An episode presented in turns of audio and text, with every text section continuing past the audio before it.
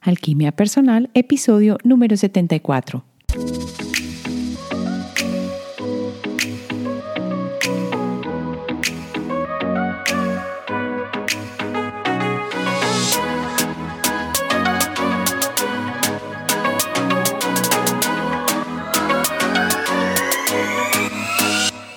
En esta semana vamos a hablar de la experiencia que tuve hace dos días. Precisamente ahora que estamos en los sueños, me ocurrió un sueño lúcido hace dos días, esta semanita que estoy más o menos de vacaciones, digo más o menos porque todavía estoy conectada, y cómo sucedió y qué pasó. Voy a contarles entonces qué es el sueño lúcido, la historia detrás de él y la relación que existe entre el sueño lúcido y lo que está diciendo la ciencia con respecto a lo que sucede en nuestro cerebro cuando tenemos sueños lúcidos. Así que vamos al episodio de Alquimia Personal. Soy Marcela Gil y este podcast está diseñado para ayudarte a sacarle el máximo a tu proceso de transformación personal, dándote las herramientas para catalizar y simplificar el camino de la alquimia, conectándote con el mundo que no ves y activando en ti el potencial infinito que trajiste al nacer.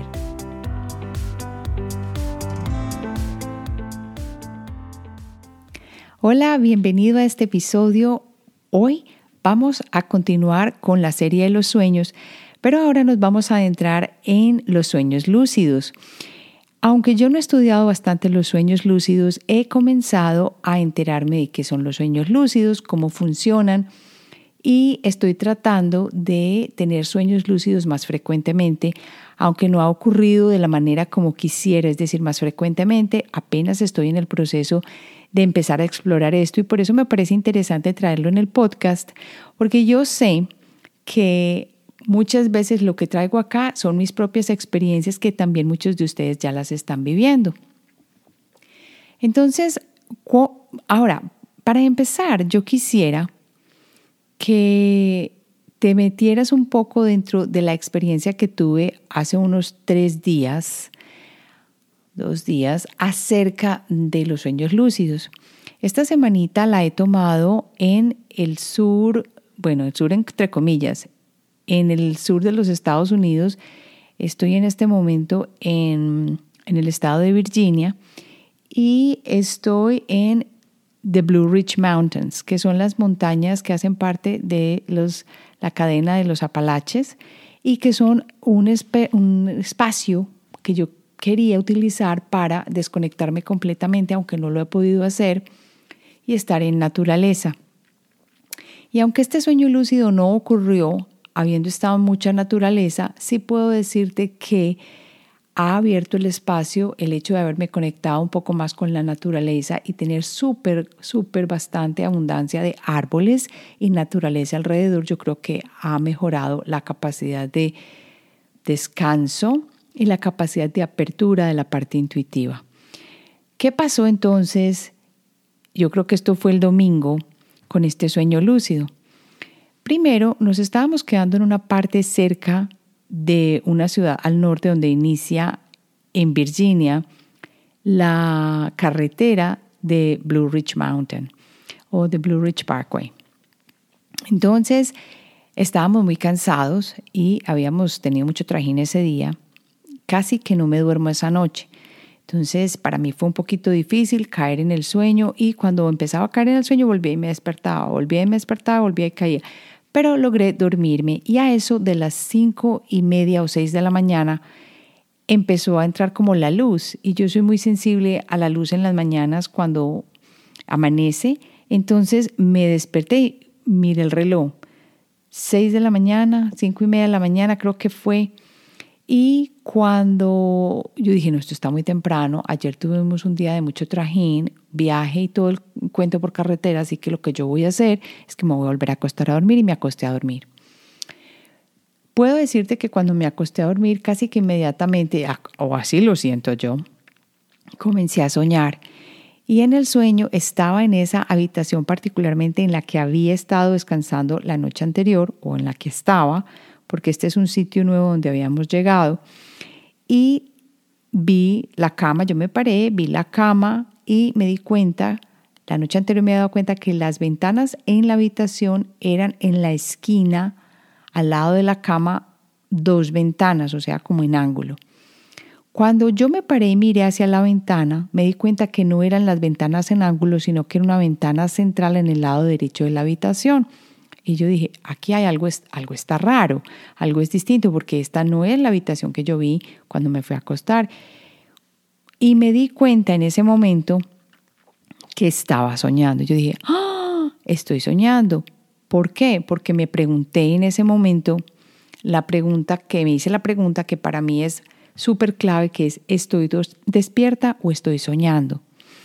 Esta pregunta me la he empezado a hacer en el último mes, durante el día. Cuando me acuerdo, me pregunto, ¿estoy dormida o estoy soñando? O estoy despierta, perdón. Y allí me di cuenta que mi respuesta llegó inmediatamente y estoy soñando. Yo no estoy despierta.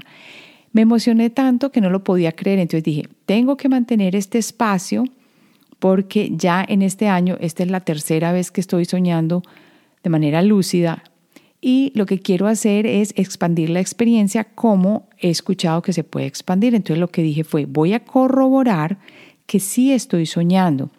Entonces lo primero que hice fue que me miré los pies y me pude mirar los pies. No sé para qué me miré los pies porque dicen que uno se puede mirar los pies. Ahora entiendo que generalmente en los sueños lúcidos uno no tiene el mismo número de dígitos en la mano o de, dedos en los pies.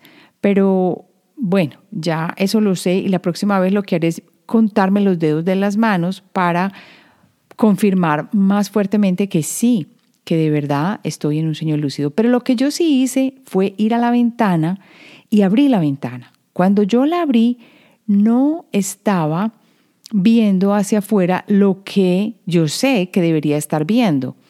Era un jardín al que yo estaba viendo si hubiera estado en despierta, pero lo que vi fue los techos de las casas de una ciudad que yo sentí que era europea y que tenían techos de teja, o sea que eran rojos. Estaba un poquito frío el tiempo y yo sé que eso tampoco correspondía a mi realidad en ese momento porque estamos en el verano. Y como estoy en Virginia, el verano acá está a 80 y punta 90 grados y en las noches baja a 75, o sea que eso que yo estaba viendo no correspondía con mi realidad. Entonces yo dije, ok, ya entendí, estoy soñando, ya lo corroboré todavía más, entonces lo que tengo que hacer en este momento es, me fui caminando hacia el final de la cama y dije, ¿cuál es la próxima cosa que tengo que hacer? Y ya me estaba dando como ansiedad de, que se me fuera a desbaratar el momento y allá no poder soñar. Entonces yo dije, tengo que pensar rápido. Cuando pensé rápido, dije, ¿qué es lo que quiero preguntar? ¿O qué es lo que quiero hacer para programar mi subconsciente para lograr lo que necesito o lo que deseo? Y formulé en ese momento, como quien dice, una pregunta y una orden para el subconsciente.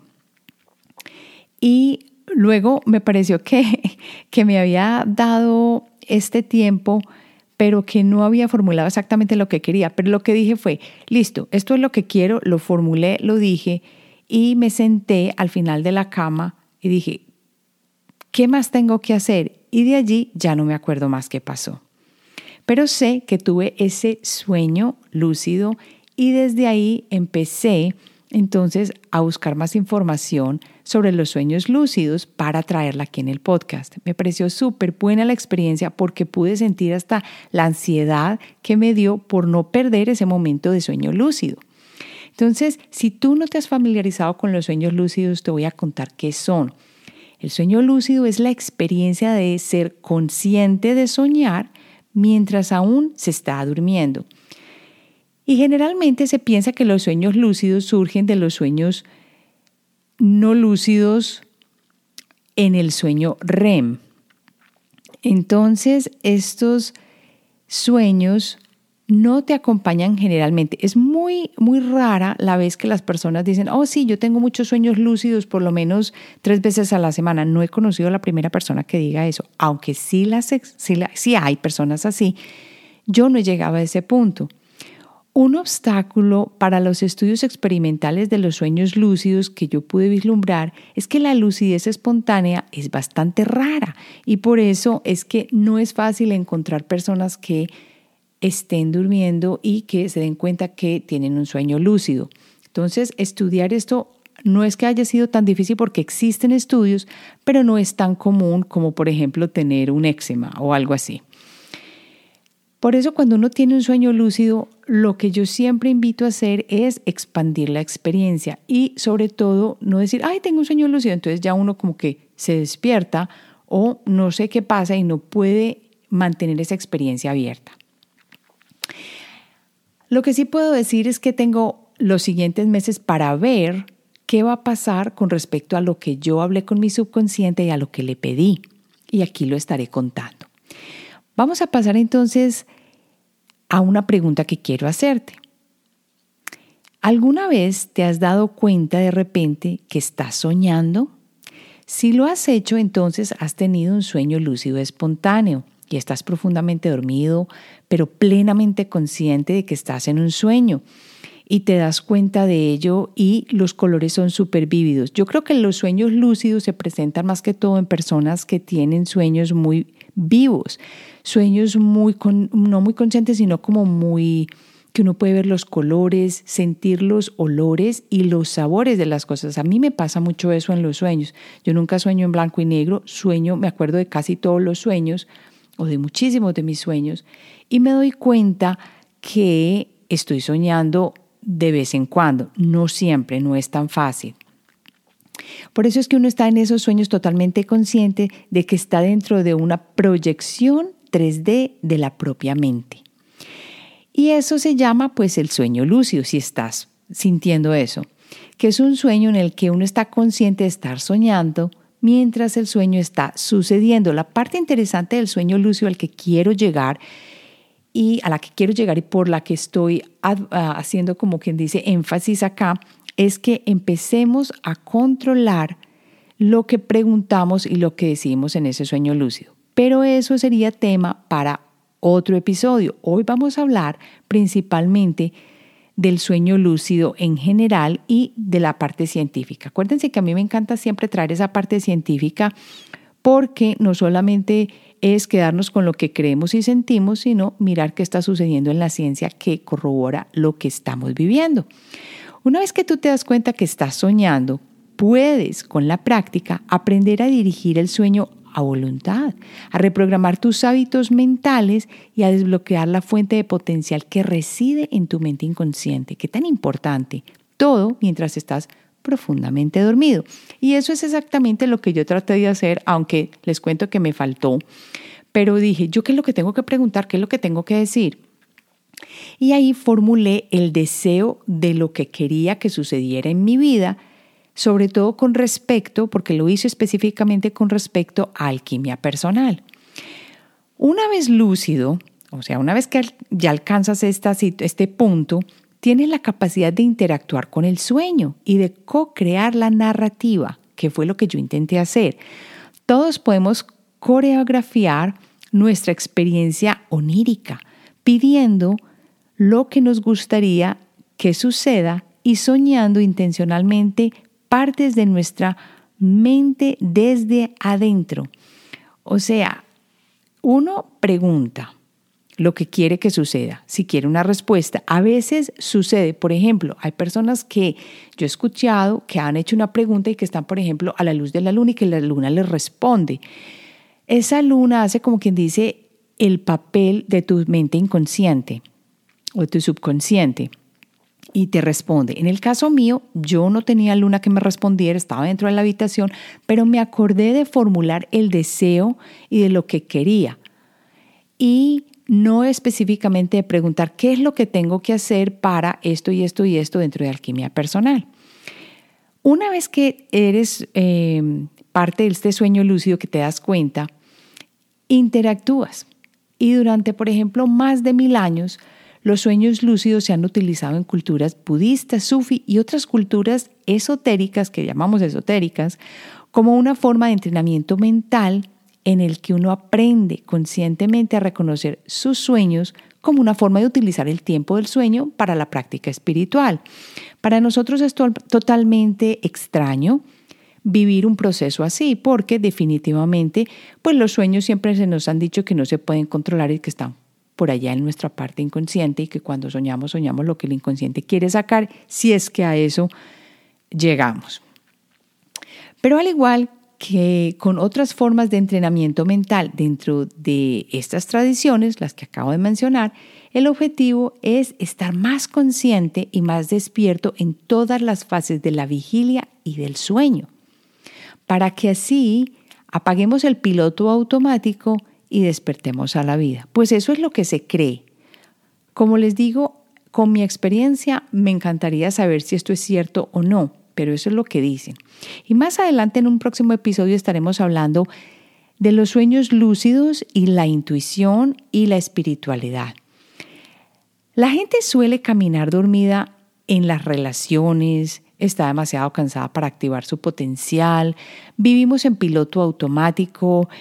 Mira, por ejemplo, a mí me hubiera encantado poderme desconectar completamente pero no pude hacerlo, aunque es rico tener la oportunidad de estar en vacaciones y también presente en tu empresa o en tu negocio o en tu vida o en lo que haces, pues también sería bueno totalmente desconectarme.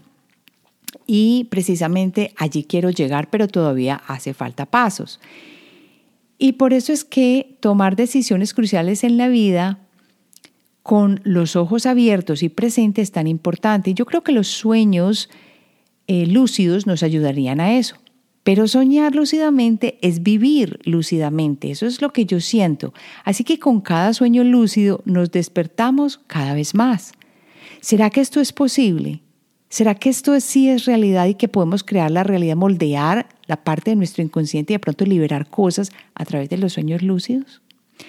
Ahora vamos a pasar entonces a la ciencia porque me parece importante que traigamos a ver qué es lo que está diciendo la ciencia. Y hay estudios acerca de esto, pero hay dos en particular que quise traer. Los sueños lúcidos han sido un fenómeno científicamente verificado pues durante más de 40 años. Y más recientemente, en un estudio del 2009, neurólogos de la Universidad de Frankfurt lo clasificaron como un estado híbrido de la conciencia en el que las áreas de la corteza prefrontal, donde surge el pensamiento racional en general y la autoconciencia, se activan durante soñamos, durante el momento, el momento que soñamos. Pero acuérdense que nos han dicho que cuando uno sueña, estas partes no están activadas, lo que conduce a la autoconciencia dentro de un estado de sueño REM. ¿Se acuerdan los episodios pasados que hablamos del sueño REM? Que es cuando se presenta ese movimiento ocular rápido. Los investigadores del Instituto de Psiquiatría de Max Planck en Alemania concluyeron en su estudio que los sueños lúcidos constituyen un estado híbrido de conciencia con diferencias definibles y medibles del estado de vigilia y del estado del sueño REM. Al menos pudieron mirar esto. Esto significa que significa que la aparente paradoja de estar al mismo tiempo consciente y dormido, que antes se decía que eso no se podía, ¿cómo estamos diciendo que estamos conscientes y dormidos al mismo tiempo? Queda en duda. Ahora se ha eliminado esa, esa paradoja. El sueño lúcido es real. O sea que se puede estar consciente también hasta en el momento en que estamos dormidos.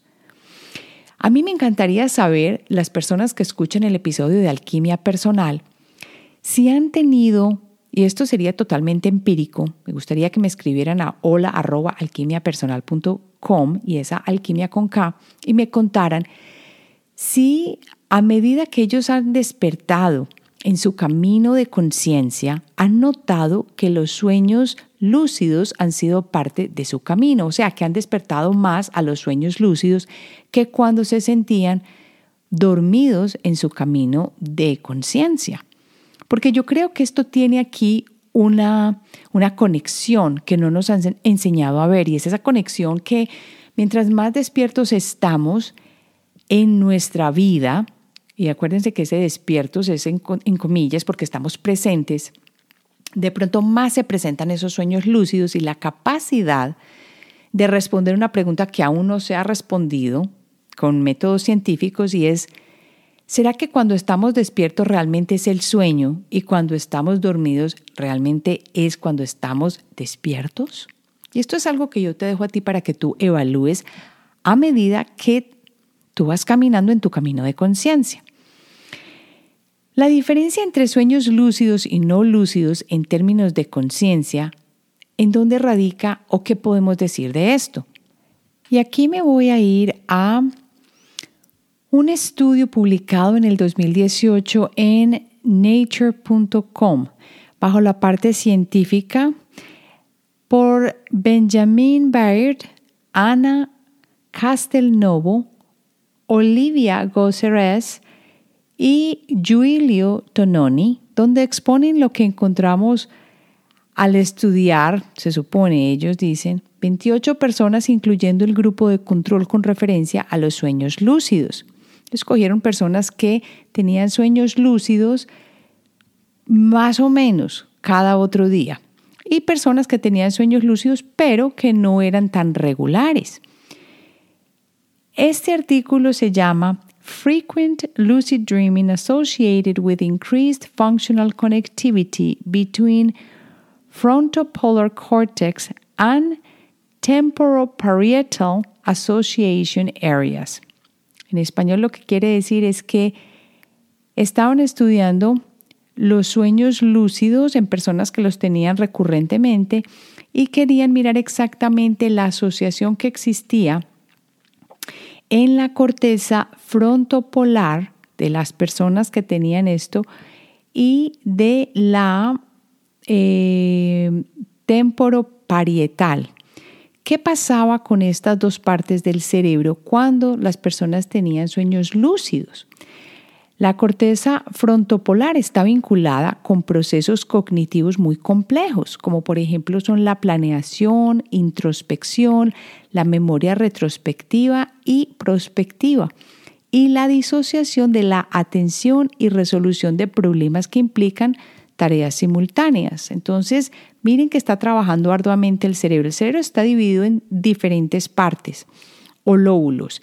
Y lo que querían estas personas era ver esa conectividad que existía, cómo se comparaba en el grupo de control y en el grupo que tenía estos sueños lúcidos tan frecuentemente, a ver si existía alguna diferencia. Vamos a aclarar algo aquí. El lóbulo, el lóbulo temporal es uno de los seis lóbulos principales en los que se ha dividido el cerebro. Y lo que hace es albergar la corteza primaria de la audición del cerebro, o sea, maneja el lenguaje auditivo y los sistemas de comprensión del habla. Además de esto, tiene un papel importante en las tareas visuales que son difíciles. Por ejemplo, cuando uno quiere reconocer un rostro. Entonces, este lóbulo temporal o estos lóbulos temporales son los que hacen esto, ¿cierto? Y la corteza parietal, para que entendamos un poco más, es la parte de la superficie cerebral, el córtex o corteza, que forma lo que se denomina el lóbulo parietal y que se encuentra cerca del centro del cerebro, detrás del lóbulo frontal. Entonces, si uno está mirando el cerebro, ve la parte del frente, que es el lóbulo frontal, y la parietal está un poquitín más atrás, delante del occipital y por encima del temporal. ¿Por qué es importante esto? Porque estos, estas personas que publicaron este artículo dicen que las personas que tienen sueños lúcidos tienen una conexión más grande entre el lóbulo temporal y la corteza parietal. Entonces, específicamente, los sueños no lúcidos en general tienen una función de memoria de trabajo reducida, o sea que se disminuye mientras uno tiene un sueño normal una capacidad reducida para participar en el control y la planificación del comportamiento y una conciencia reflexiva reducida. Es decir, cuando uno está en un sueño normal, uno no puede controlar el sueño, uno no lo controla, ni está planificando qué es lo que va a hacer, ni tiene conciencia de lo que está pasando. Eso es lo que ellos están mostrando con esto. ¿Y esto qué es? El, eh, la parte de la, de la corteza prefrontal, o sea, ahí está, ¿cierto? La parte, como quien dice, del sistema de comprensión del habla, todo esto. Y ellos querían mirar qué había pasado en personas que tenían estos sueños lúcidos. Por lo tanto, mientras que los sueños son ricos en conciencia primaria de percepción y emoción, la conciencia durante los sueños generalmente carece de aspectos importantes de lo que se llama, como quien dice, conciencia de orden superior. Es como quien dice darse cuenta de qué está pasando y que uno tiene control sobre esto, lo que permite al que está soñando escapar del presente recordado de la conciencia primaria y ser consciente de ser consciente del sueño. Generalmente uno no puede hacer eso, sino que vive en un sistema muy distinto mientras que está soñando de manera regular. Por el contrario, ganar lucidez durante el sueño, que es lo que llamamos los sueños lúcidos, implica recuperar estas habilidades cognitivas asociadas con esa conciencia de orden superior que todos tenemos supuestamente cuando estamos despiertos, incluida la capacidad de ser explícitamente consciente de uno mismo y de que está soñando, o sea, del estado en el que está. Puede que esto sueñe, suene, sueñe, puede que esto suene muy extraño, pero precisamente eso es lo que uno hace con un sueño lúcido. Uno quiere ganar conciencia, de manera tal que uno, aparte de darse cuenta que está dormido, pueda dirigir de alguna manera este sueño lúcido, como quien dice, para lograr la, el control. En el episodio de la semana entrante vamos a hablar por qué es importante tomar estos sueños lúcidos para dirigir nuestra vida y para de pronto tener más nivel de conciencia. Aquí en este mismo episodio hablamos de que es importante vivir nuestra vida de manera más consciente. ¿Qué significa? Que nos dormimos y nos olvidamos. ¿Estamos despertando de un sueño? ¿O será que el sueño realmente es esta vida y cuando soñamos estamos en la realidad? Porque acuérdense que a toda hora estamos hablando, a toda hora estamos hablando no, pero que yo digo mucho acá que somos seres creadores y que muchas veces vivimos dormidos y que tenemos esa capacidad de crear en todo momento lo que deseamos. Y en un sueño lúcido, uno es capaz de dirigir hasta cómo se encuentran organizadas las cosas dentro del espacio donde está, por ejemplo, la habitación, lo que uno quiere escuchar de respuesta si uno tiene una pregunta, puede que la respuesta le llegue de una voz que uno no sabe dónde está, pero le llega, o en el caso de que yo estaba contando sobre la luna que le respondía a esta persona que tuvo un sueño lúcido, o puede dirigir su curso de acción ¿Será que en ese momento estamos en la realidad que deberíamos estar, o no sé si deberíamos, pero que es la más real y que esto que vivimos es solo el sueño y que parece muy real? Eso es algo que yo te dejo a ti para que mires dentro de ti qué está sucediendo y por eso quiero que, y vuelvo y reitero, que me escribas alquimia personal, hola arroba alquimiapersonal.com y me cuentes si a medida que has desarrollado tu nivel de conciencia, y uno se da cuenta si lo ha desarrollado o no, has encontrado diferencias en tu sueño. A mí yo creo que eso es una de las cosas que siento que puede ser verdad.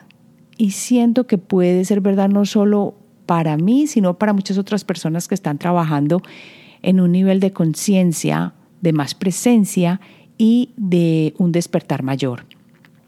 Yo creo que no existiría este estudio de los sueños lúcidos o esa capacidad de utilizar este ejercicio en las culturas como la sufi o la budista u otras de nivel oriental o del área oriental si no tuviera su razón de ser. Aquí yo creo que quedamos con este episodio y voy a pasar a responder una pregunta que me llegó de los oyentes y recuerda que tú puedes dejar tu pregunta vía SpeakPipe en la página del episodio que siempre está en alquimiapersonal.com. Hay muchas personas que me preguntan, Marcela, es que me perdí un episodio y no encontré el episodio de hace, no sé, cinco semanas. Todo está en la página web de alquimiapersonal.com. Vas allá y vas a ver todos los episodios publicados, los puedes escuchar desde ahí o también los puedes escuchar si estás inscrito en Spotify, Apple Podcast, Google Podcast, Alexa TuneIn, todas las plataformas de podcast. La ventaja de ir a, escucharlas al episodio es que allí también te puedes inscribir para ser parte de la familia de Alquimia Personal. y con la familia de Alquimia Personal comparto cosas especiales como talleres gratuitos, ofertas, eh, los nuevos anuncios que pasan en la comunidad de alquimia y muchas otras cosas más. Bueno, ahora sí pasemos a la pregunta. Hola Marcela, te quería consultar cuánto tiempo se debe trabajar un color en una terapia, por ejemplo, aplicando Reiki energía de la luz a los pacientes y eh, cuánta exposición más o menos debería hacerse al, paciente por cada color que se utilice o solo se debería utilizar un solo color en una sesión. Esa es mi consulta. Muchas gracias. Bendiciones. Tomás de Chile. Hola Tomás, gracias por tu pregunta. Aquí hay dos cosas importantes y es que el trabajo que yo hago con color generalmente no lo hago con Reiki, sino que lo hago a través de utilizar el color en algo de vidrio que pueda dejar la vibración de ese color en lo que la persona se va a tomar, ya sea los líquidos y mucho mejor en una botella de agua que le pase la luz para que la vibración de ese color pueda quedarse impregnada en el agua que la persona se está bebiendo y que de una vez la incorpore dentro de su campo energético. La otra manera como la trabajo es a través de las lámparas de color y esa lámpara de luz tiene un color específico que tiene un lente específico de un color, digamos que la persona consultante necesita incorporar el azul índigo. Entonces se le pone un filtro de ese color y ese filtro se le aplica a la persona que está mirando la lámpara o que está teniendo la sesión con ese color y se hace parte de su campo energético, ya sea porque lo necesita, digamos que desbloquear una parte en su chakra número 5, por ejemplo, o algo así. ¿Cómo sé yo cuánto tiempo le puedo aplicar este color a una persona en una sesión y cuántas sesiones la persona necesita. Esto lo determino siempre a través del péndulo. Yo no sé si tú manejas el péndulo, pero también lo podrías utilizar para tus sesiones de Reiki donde el péndulo se conecte con la energía del consultante e inmediatamente te diga cuántas sesiones necesita, con qué color en particular. Yo no trabajo más de un color en una sesión, no para diagnosticar, sino para tener sesión de arreglo o de imbuir el color específico en la energía de la persona. Cuando es de diagnóstico, la persona puede elegir un color, dos colores, hasta tres colores y a veces otros colores que me puedan decir a mí qué parte dentro de su capa emocional necesita ayuda y que me vaya a ayudar a descubrir los problemas que esta persona ha tenido relacionados con un color específico. Cuando estoy ayudando a la persona a que recupere ese balance en su campo energético, generalmente trabajo un solo color. Y si, por ejemplo, la persona consultante dice que o le trabajamos para diagnóstico un color como el azul y el morado, yo entro a definir en que en la mayoría de los casos sería un color morado, por ejemplo, porque está incluido en él el azul. De manera tal que ya le estaría trabajando el azul y el rojo de una vez. Asimismo, cuando se trabaja con lámpara de luz, si ponemos un filtro morado, ya está en parte incluido ese color específico del azul y el rojo porque está creando un morado. Sin embargo, es la energía que la persona necesita en ese momento y es el péndulo el que me dice cuántas sesiones necesita y qué duración de las sesiones generalmente se hace más específico. El péndulo es una herramienta muy buena para contarnos específicamente qué necesita el consultante pero solo podemos ser tan específicos cuando hemos practicado bastante tiempo con el péndulo. Por eso yo te sugiero que si quieres saber eso específicamente para cada persona que tiene una sesión de Reiki contigo, empieces a utilizar el péndulo. Al principio lo más, lo más seguro no va a ser tan, tan rápida la respuesta o tan correcta la respuesta, pero a medida que aprendas a comunicarte con la energía de la otra persona a través del péndulo, es esta energía misma la que te va a decir cuántas sesiones necesita esta persona con este color particular y cuánto tiempo la puedes aplicar en la persona que te visita. Yo creo que vas a encontrar muchas respuestas y mucha capacidad para ayudarte a las personas que te consultan, porque el color tiene un poder increíble. Acuérdate que se viene usando desde épocas milenarias, que por ejemplo, en el antiguo Egipto se usaba a través de cámaras especiales o salones especiales que tenían cortes en la parte superior por los que le pasaba la luz del sol y ellos ponían un filtro de color específico mientras que acostaban a una persona en la camilla para que recibiera la vibración de esta energía.